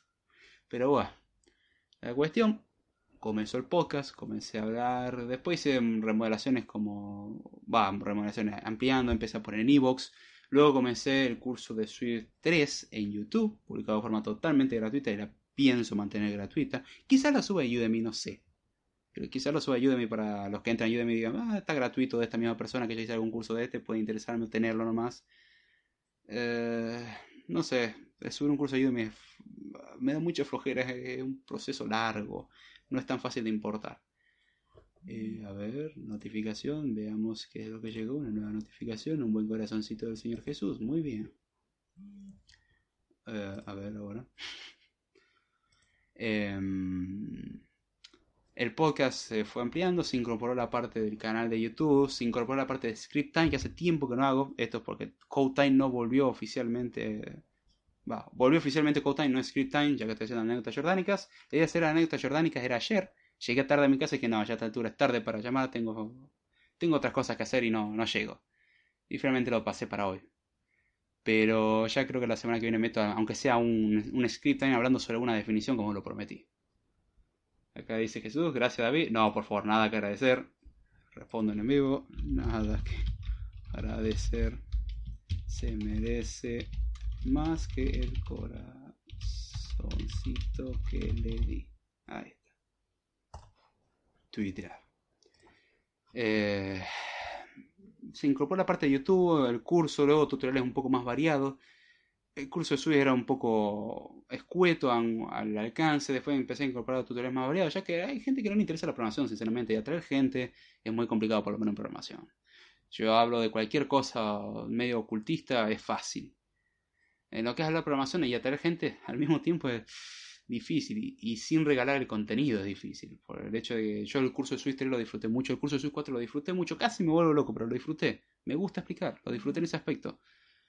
El tema es que no me es del todo rentable. Eso ya lo expliqué muchas veces. Esa es la razón por la cual subo los cursos de Udemy. Por cuestiones de que no, eh, no subsisto de esto, obviamente. Y no puedo subsistir de esto, obviamente, por lo menos como están las cosas hoy en día.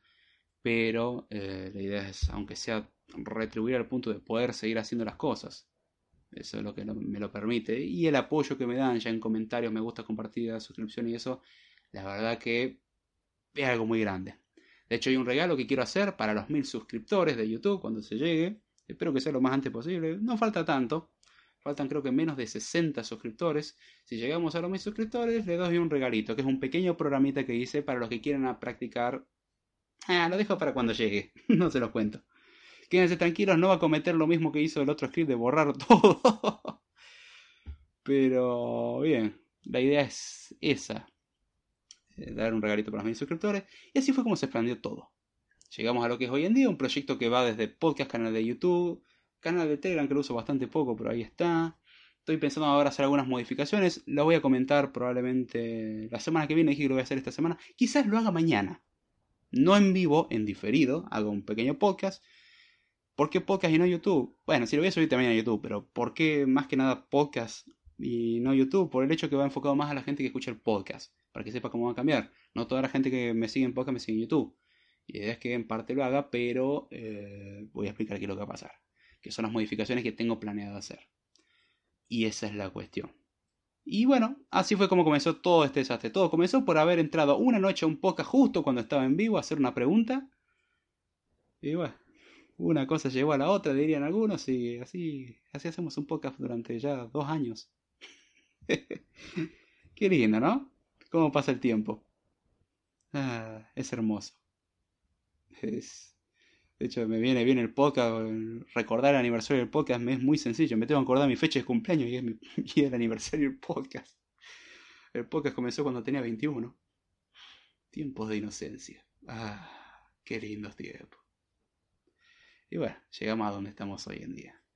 se la pasa uno muy bien haciendo los podcasts, Anécdotas jordánicas van a ser pocas, largos y muy informales. Al que le guste la formalidad de los cientos es anécdotas jordánicas. El nombre no es muy formal que digamos. Y había nombres mucho menos formales y hay nombres que no los puse directamente en la encuesta cuando ganó anécdotas jordánicas. Hay nombres que no, no, no, ya es muy gracioso el nombre, pero no puedo. Esto es demasiado. Me estoy yendo demasiado.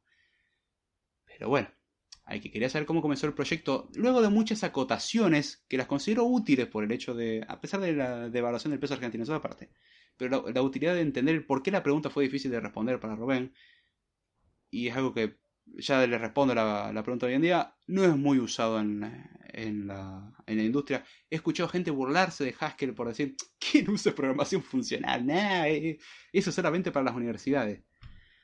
Ay, Dios mío, cuánta ignorancia en una sola frase. El que dice eso es, dos razones. Vos es un charlatán o no sabe lo que está hablando. Generalmente es eso segundo. Haskell como tal puede que no se utilice, pero sí sus, sus conceptos. Y si uno, aprende, uno puede aprender esos conceptos en otros lenguajes como Java, Java a partir de Java 8 los tiene, o lenguajes como JavaScript, que tiene muchos elementos funcionales, pero la base, base son lenguajes de programación funcional como ML, como Erlang, como Haskell. Haskell lo pongo como ejemplo porque el que más manejo de los lenguajes de programación funcionales es un lenguaje que dentro de todo me gusta bastante, es muy cómodo en cuanto a sintaxis, es simple de entender, simple de analizar en muchos aspectos, y porque es el que aprendí en la universidad más que nada.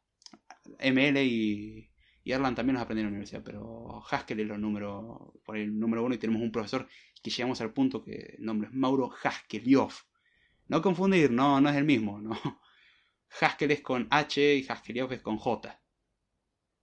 Pero eh, un juego de palabras y varió ya para varios chistes al profesor junto con él y él mismo lo admite de vez en cuando de, de Haskeliov debe ser por Haskell, ¿no? Aunque en realidad él sí tiene aportes a Haskell. Amante de, la programación funcional a muerte. Es muy curioso ese detalle.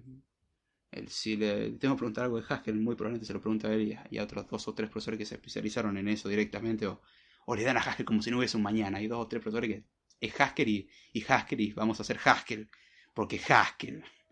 Y todo lo hacen en Haskell.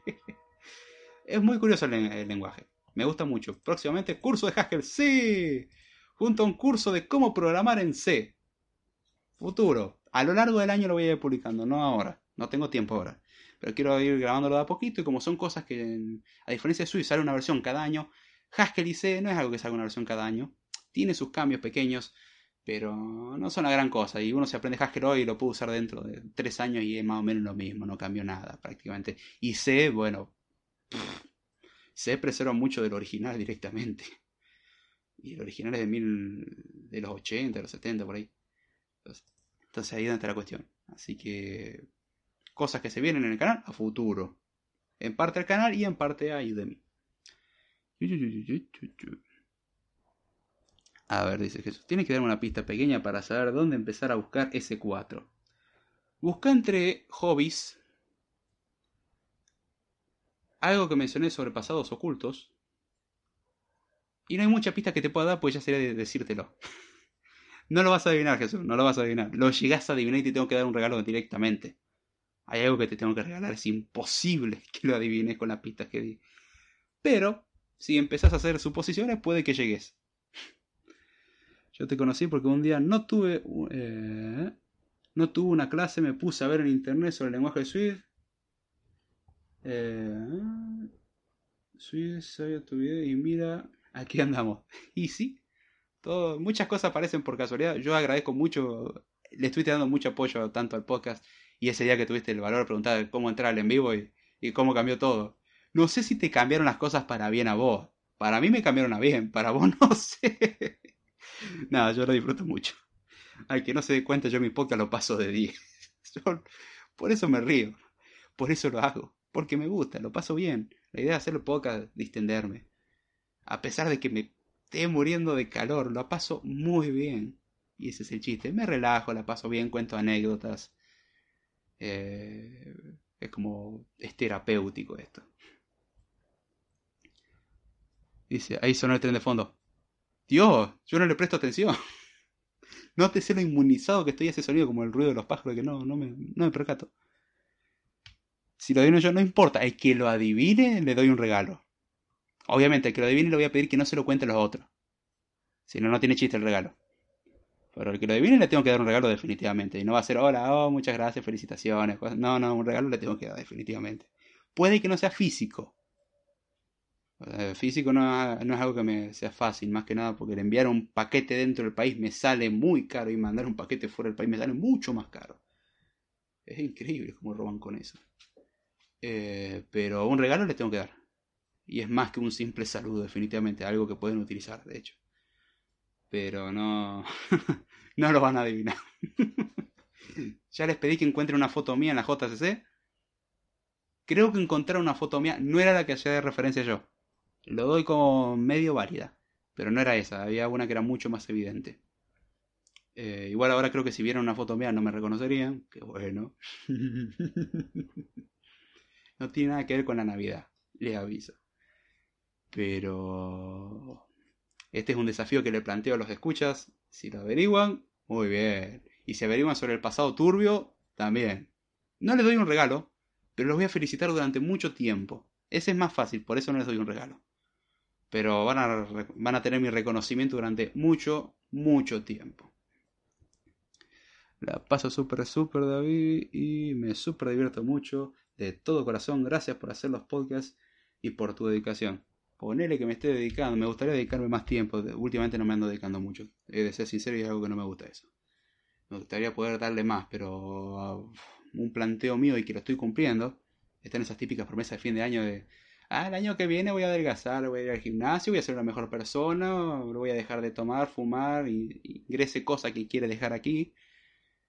Y yo me hice un planteamiento así, pero ya antes de fin de año y, he hecho algunas modificaciones. De hecho, en parte por eso es la reestructuración que ando haciendo a poco. No quiero hacerlo demasiado brusca, pero quiero reestructurar un poco por el hecho de, que los tiempos ya no me dan y, seguir ofreciendo contenido a pesar de todo lo demás y darme un tiempo para mí mismo, cosa que no hago desde hace mucho tiempo. Ya con los que le conté de que hice el mes de enero, el mes de enero lo quería usar para descansar y lo usé para restaurar información y ordenar archivos. Sí. No me cansé por eso, pero agreguémosle a que hace tiempo que no descanso como tal, entonces cansa un poco eso. Yo creo que eh, tengo una pista por ahí medio turbia. ah, me gustó con la terminología. Mándala por interno. A ver tu pista turbia. Igual, si descubrí, hay un detalle más allá de ese número 4 todavía. Llegas a descubrir ese y ahí sí te tengo que mandar algo, mandar plata, porque si descubrís eso, o sos muy observador y ya me daría miedo, o tu poder de adivinación es grande. Sí, son desafíos que ahora estoy empezando a plantear desafíos a los escuchas, pero, eh, para que se diviertan. Con eso van a tener horas. te recompenso si lo, si lo adivinas. Dice, tenés que darme una pista. Empecé a buscar cuatro y conociendo seguro. conociendo seguro lo descubro. Vos lo sin chiste, Jesús. Yo lo digo en serio. Vos sos capaz de descubrirlo poco más. Pero... Eh, dejémoslo por ahí. Este, no, igual no, no lo puedes descubrir, que no, no di las pistas suficientes. Tenés que tener un poder de adivinación supremo porque es algo que fui diciendo en varios podcasts. Si hablas con gente que me conoce, quizás sepas de dónde sale el número 4. Si hablas con la persona que sabe mi pasado sobre Apple, también puede que sepas. Él no sabe sobre el número 4, pero sí sabe sobre lo que está relacionado a ese número 4. Y ya a partir de ahí te toca bastante simple. O sea, si descubrí su pista, el resto es regalado. Sea, ya te lo voy a dar como válido porque está muy cerca. Pero no, no, ya, ya no doy más pistas. Es demasiado complicado que lo descubra. Pero bueno. Y bueno, así es como nació Code Time. A grandes rasgos, pongámosle, con muchos detalles. Eh, primero porque es anécdota jordánica, quiero contar la anécdota completa. Me voy por las ramas porque es mi naturaleza en parte. Y es algo informal. Así que bien, espero que lo hayan disfrutado, que hayan aprendido y se den cuenta de dónde salió el la programación desde un punto de vista un poco más humano, donde salió Codetime y el por qué lo hice y por qué lo sigo haciendo. Aunque el por qué lo sigo haciendo se lo dije muchas veces, porque lo disfruto. Repito nuevamente, si el día que no lo disfrute, lo siento, sé que les gustará, pero a mí no. Y si no me gusta, no voy a andar sufriendo, no voy a hacer algo que me haga sufrir, lo hago por gusto.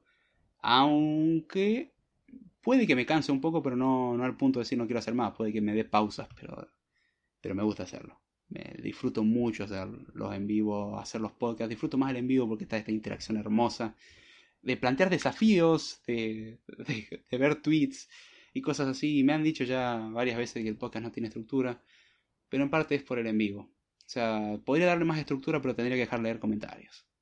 O leerlos en casos muy específicos y hay veces que tendría que dejar pasar demasiado. Y no lo considero por ahí lo más adecuado. Por lo menos no me siento cómodo con eso. En parte lo considero como una censura a mí mismo y a otra persona. Me pondré a investigar y cuando tenga una teoría mando interno a ver qué es mi nuevo desafío del mes. Te puedo, en base a las teorías que vaya sacando, te puedo dar más pistas. O sea, como no, para ese lado no vaya, para ese lado seguir yendo. No te voy a dar demasiada pista. O sea, no te voy a decir, es esto. No te voy a decir que el número 4 viene en realidad de. Ah, no, no, no lo tengo que decir. Estuvo súper episodio y gracias eh, por contarlo. Un gusto y un placer estar aquí molestando. Nah, por favor, que va a estar molestando. Que molesta soy yo. Acá se hacen las cosas con mucho gusto y se lo disfruta. O mi risa es algo que lo inserto cada tanto para demostrar un grado de humanidad, no sé. Pero yo lo disfruto muchísimo. Así que bien, espero que les haya gustado. Redes sociales, medios de contactos en la descripción. Cursos en Udemy en la descripción. Formas de ayudar en la descripción. Patreon y PayPal. Las dos formas me ayudarían mucho. Hay otras formas de ayudar, obviamente, pero si alguien quiere dar un aporte monetario, en la descripción están los detalles de cómo hacerlo. Contácteme por interno si quiere algún detalle más, si, si quiere darme alguna ayuda. Yo lo agradecería mucho. ¿eh? La verdad que me, serviría mucho en estos días. No, no, no es tan fácil las cosas, pero bueno. Eh, las cosas personales no se las mete el podcast. Eh, el podcast como una capa ahí que uno pone entre medio. Pero cualquier cosita en la descripción. Ah, y ando subiendo en estos días eh, las primeras partes o los primeros dos, tres, quizás cuatro capítulos del curso de Swift 4 desde cero que lo tengo disponible en Udemy, pero subo de forma gratuita para que sepan cómo es el curso en YouTube. Próximamente voy a hacer lo mismo con iOS 11. Voy a subir algunos episodios. Puede que menos, ya que son menos unidades. Subo algunos episodios para atraer y demostrar qué es el material y si les interesa van a Udemy. Y gracias Jesús por haber adquirido el curso. Espero que te esté gustando. Dice el episodio con búsqueda de tesoros, ¿qué paga? no, si vas a buscar un pan mío no lo vas a encontrar.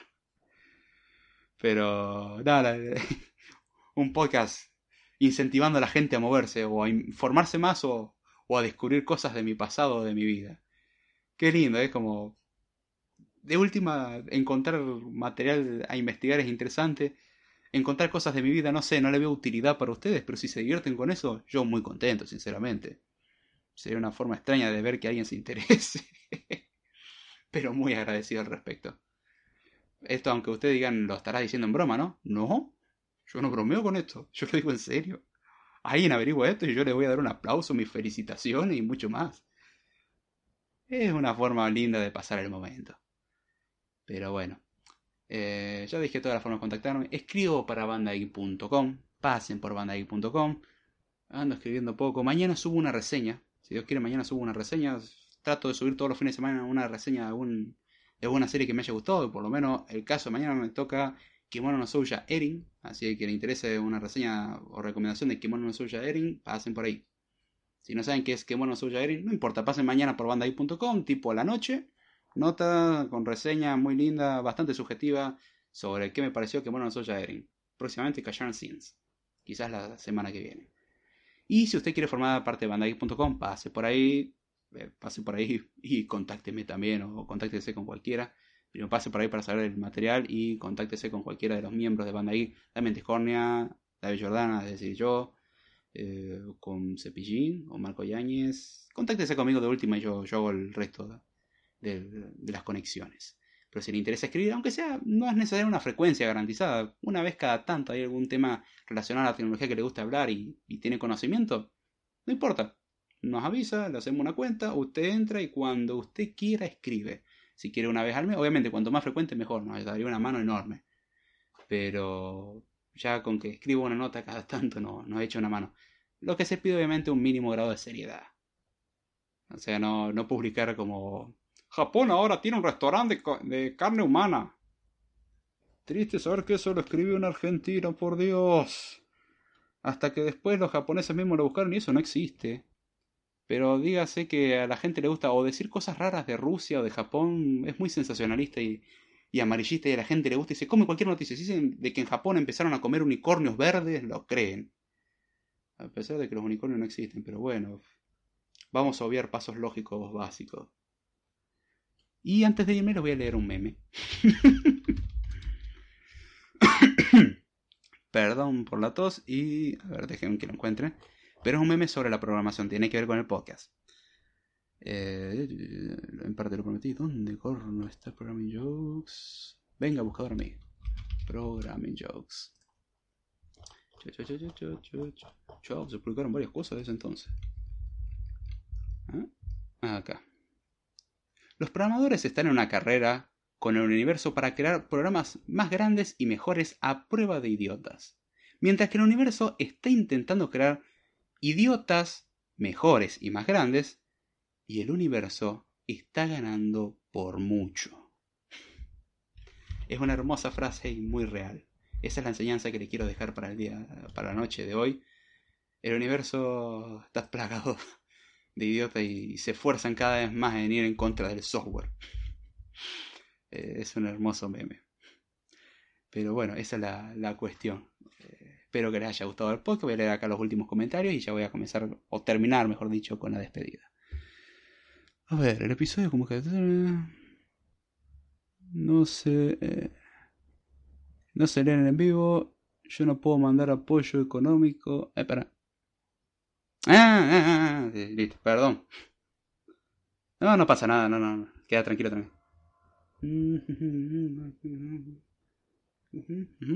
perfecto. Perdón, leí un pedacito. Mil disculpa. No procesé el mensaje mientras lo decía. El resto no lo leí, así que. No, no, no. Pero no es la única forma de ayudar.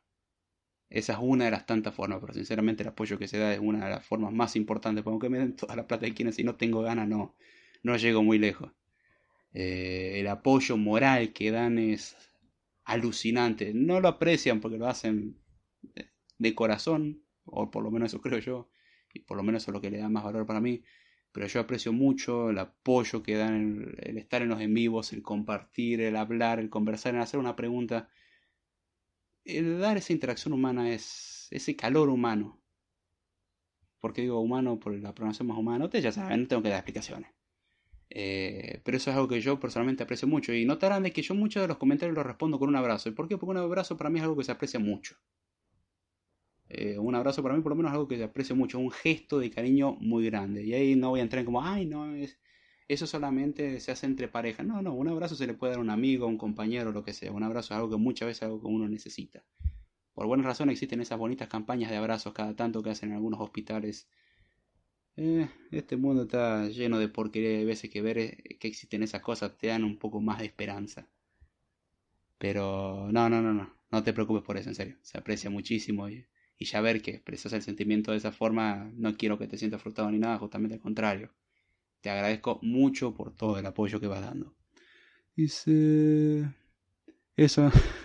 No abandones el curso de Linux. No, no, no lo abandoné. Ya conté en parte de la anécdota jordánica el por qué estuve inactivo todo el mes de enero.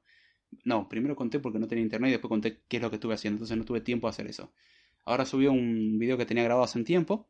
Y ya ahora me toca grabar. No, luego conseguí momentos de silencio y tengo que dormir. Eh, varios videos para ir subiéndolos de a poquito y como empecé a subir el curso de Swift dije bueno para no abundar en contenido y tener material para más adelante porque después de febrero se me vuelve una locura y después de julio creo que no tengo idea de cómo voy a sustentar la cosa entonces la idea es justamente esa el, el brindar la mayor cantidad de material ahora o preparar lo más que pueda para tener para después. Pero bueno eh, queda tranquilo, el curso no, desapareció, sigue. Probablemente dije que era para esta semana, subí un solo video, lo siento, la semana que viene sí subo más videos. Quiero si mañana me dejan un rato de silencio, por favor, y puedo grabar. Y si no, sacrificaré algunas horas de sueño y grabaré. Sepan disculpar por la voz de dormido que salga en ese episodio. Eh, eso suena muy enfermo. si alguien se divierte con mi vida. es muy psicópata eso. Sí, si lo pone así, perdón, pero suena muy psico, es cierto. mucha razón, Jesús, mucha razón. ah, por cierto, que no saben lo que estoy hablando, en la pantalla de YouTube en este momento se tiene que estar mostrando el chat. Eh, pásense por ahí y vean lo que se va comentando. No. No, pero si se divierten averiguando cosas sobre mí, no, no, sé, no vengan a hackearme a mi casa, todo bien. De última se puede sacar una conversación. Pero el que intenten averiguar cosas ya me parece como, ah, estás metiendo demasiado esfuerzo. Felicitaciones, qué paciencia. Como que no existen los unicornios. ¿Cómo que no existen los unicornios? ¿Me estás diciendo loco? ¿O sé que mi mascota no es de verdad? Eh, señor Jesús, le estimamos decir que en realidad es un perro con un tubo de, de, papel higiénico en la cabeza. Entiendo que usted lo quiere mucho y lo llama Uni, de cariño, pero no, no, no existen. Lamentamos decirle eso, sé que esto debe ser un shock muy grande, pero tarde o temprano alguien se lo tenía que decir. Se disculpe la forma de decirlo tan fría, pero es así, eh, tarde o temprano tenía que saber antes que esto vaya a mayores. Pero bueno. Solo hay dos cosas infinitas. Sí, exactamente. El universo y la estupidez humana, y no estoy muy seguro de lo primero.